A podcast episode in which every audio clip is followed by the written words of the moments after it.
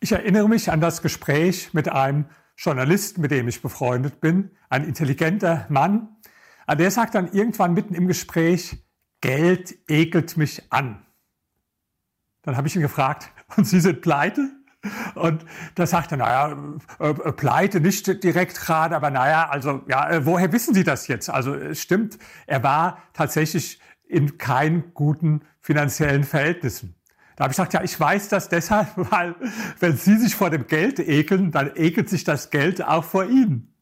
Und dann erinnere ich mich an einen anderen Klassenkameraden. Wir hatten ein Klassentreffen von unserer Schule und ja, ich war früher als Schüler sehr links eingestellt. Er auch Anarchist. Er hat auch seine Meinungen nicht geändert seit damals. Und dann frage ich ihn, naja, was machst du heute so? Und er sagt dann, ja, ich kämpfe für die gute Sache.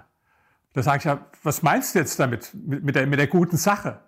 Da sagt er, naja, die Abschaffung vom Geld meine ich damit. Ja? Da habe ich dann gesagt, und für dich selbst hast du schon geschafft, oder? Da musste er auch ein bisschen lachen und sagt, ja, hast du recht. Also für sich selbst hat er das Geld schon abgeschafft gehabt. Ähm, was will ich damit sagen? Wir haben oft unbewusste negative Blockaden gegen Geld. So war es bei mir zum Beispiel. Ich komme aus einem evangelischen Pfarrhaus, also mein Vater ist Pfarrer und ja, ein evangelischer Pfarrer hat meistens keine so positive Einstellung zum Geld. Mein Vater hat immer gesagt, Geld ist wie Klopapier. Also das heißt, ähm, man braucht es zwar, aber im Grunde ist es ekelhaft, besonders wenn es gebraucht ist. Und solche Glaubenssätze über das Geld, dass zum Beispiel äh, Menschen, die viel Geld haben, oberflächlich sind, ja, dass sie nicht so gebildet sind, dass sie vielleicht auch mit, mit Ellenbogen auf Kosten anderer Menschen vorankommen. Das waren so Meinungen, die, die sich in meinem Unterbewusstsein festgesetzt hatten. Und das waren Blockaden, die mich daran gehindert haben, zu Geld zu kommen.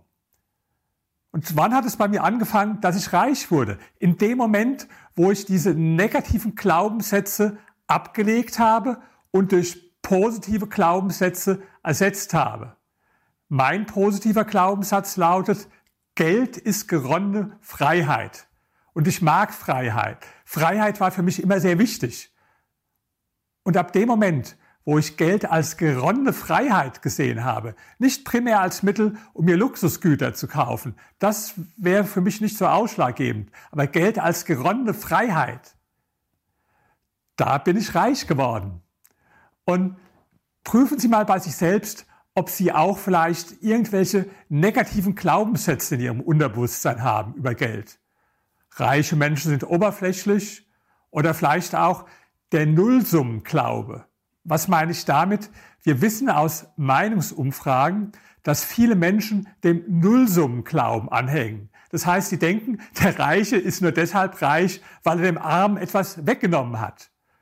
Und wenn sie so denken und ein Mensch sind mit moralischen Maßstäben, ja, dann werden sie natürlich sagen, na ja, dann will ich lieber nicht reich sein, weil das geht ja nur auf Kosten von anderen Menschen. Dieser Glaubenssatz ist vollkommen unsinnig, aber viele Menschen denken halt so.